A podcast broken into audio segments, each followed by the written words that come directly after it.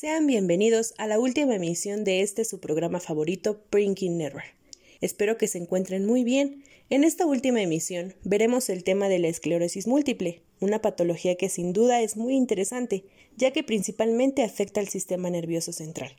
De igual forma mencionaremos su fisiopatología, el diagnóstico, el diagnóstico diferencial, el tratamiento, entre otras cosas. Apuesto que se van a entretener muchísimo al escuchar este podcast. ¿Están listos? Comencemos. Bueno, comencemos con explicarles qué es la esclerosis múltiple.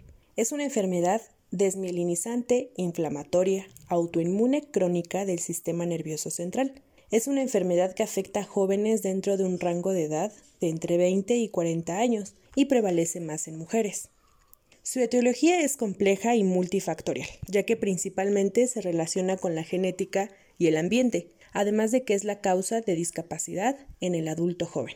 En los últimos 30 años, esta enfermedad ha tenido un aumento global en diversas zonas geográficas y una atenuación del clásico gradiente latitudinal a expensas de un incremento de incidencia en las latitudes bajas. Este tema es muy interesante, pero también extenso. Es por eso que nuestra compañera Cassandra nos explicará su etiopatogenia y sobre la fisiopatología de esta enfermedad. Muchas gracias, compañera Carmen. Ahora bien, hablaremos de la etiopatogenia de la esclerosis múltiple, pues se dice que es el fruto de la conjugación de una determinada predisposición genética y un factor ambiental desconocido, que al parecer en un mismo sujeto originan un amplio espectro de alteraciones en la respuesta inmune. Y bien, Ahora hablaremos de la fisiopatología clínica. En ella encontramos una gran variabilidad en cuanto a la localización de las lesiones. Tendremos lo que son manifestaciones oculares con neuritis óptica, los síntomas del tronco cerebral. En este hay trastornos oculomotores, oftalmoplegia internuclear anterior y neuralgia del trigémino. Tendremos la debilidad como el síntoma motor. También tenemos síntomas cerebelosos con inestabilidad, con ataxia de la marcha y disartria. Los síntomas sensitivos que existen son las parestesias, hipoestesias y disestesias. En este también encontraremos defectos de la sensibilidad vibratoria, posicional y atrocinética. Hay síntomas esfinoterianos como lo son trastornos de la esfera sexual, urgencia miccional e incontinencia, residuo postmiccional, estreñimiento, disminución de la libido, impotencia, dificultad para la eyaculación, anorgasmia. También tenemos los síntomas cognitivos. En ellos hay lentitud mental, alteración de la atención y función ejecutiva, funciones visoperceptivas, fluidez verbal, paraxias y demencia. También pueden existir otros síntomas como lo son depresión, ansiedad, fatiga y fenómenos paroxíticos. Tendremos trastornos del sueño. En ellos hay insomnio, somnolencia diurna, apnea del sueño y necrolepsia. Ahora bien, mi compañero Adán nos hablará de las formas clínicas y de la historia natural de la esclerosis múltiple.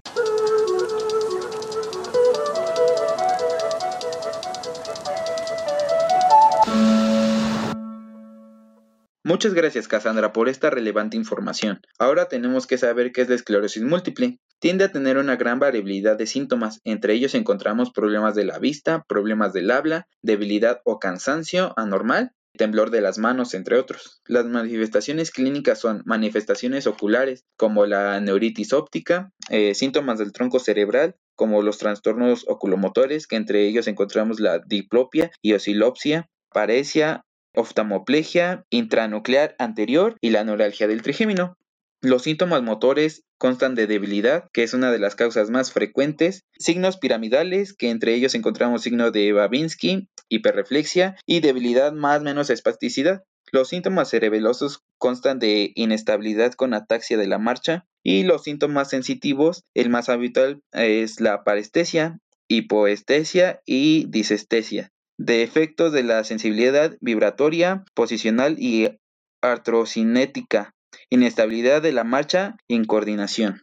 Son una de, sus principales manifestaciones. Bien, ahora para hablar del diagnóstico tendremos que iniciar con que no hay ninguna prueba diagnóstica específica. Sin embargo, se pueden realizar distintos estudios. Uno de ellos es la resonancia magnética. Esto con el fin de evaluar la posible aparición de otras lesiones. Otro sería los potenciales evocados. En este consiste en el análisis del funcionamiento de las vías sensoriales. Y otro estudio sería el estudio del líquido cefalorraquídeo. En este se estudia el índice de inmunoglobulinas G, al igual que se evalúan las bandas oligoclonales. Gracias, Adán, por tu aportación. A continuación, dentro de los diagnósticos diferenciales que pueden simular esclerosis múltiple y los cuales hay que descartar debido a su importancia en el tratamiento se encuentran encefalomielitis diseminada aguda, neuromelitis óptica, síndrome de Sjögren, lupus eritematoso sistémico, neuropatía aguda óptica, isquémica, síndrome de antifosfolípidos, neurosífilis, enfermedad de Lyme, deficiencia de cobre o zinc, enfermedad celíaca, deficiencia de vitamina E, enfermedad de Wilson, porfiria, arteriopatía cerebral autosonómica dominante con infartos subcorticales y leucoencefalopatía, linfoma del sistema nervioso central, Tratamiento. Los objetivos del tratamiento de la esclerosis múltiple están enfocados a prevenir la discapacidad, reducir la frecuencia, la gravedad y la duración de las recaídas, mejorar los síntomas y restablecer la funcionalidad.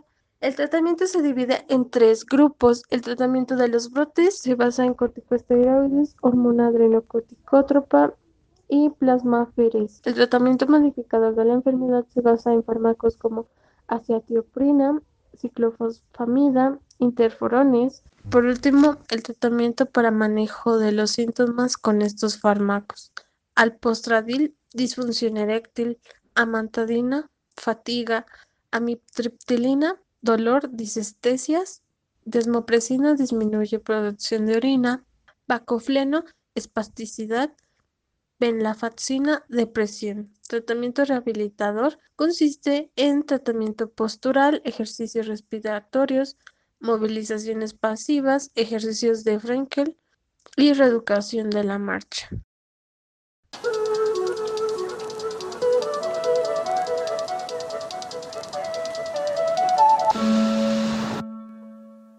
Vacunación con diagnóstico en esclerosis múltiple. Existe una vacuna, pero aún no se sabe si tiene efecto positivo o no en este trastorno. Y uno de los factores que puede llegar a presentar este trastorno está relacionado con las vacunas de la gripe, contra el VPH, neumococo, hepatitis o varicela.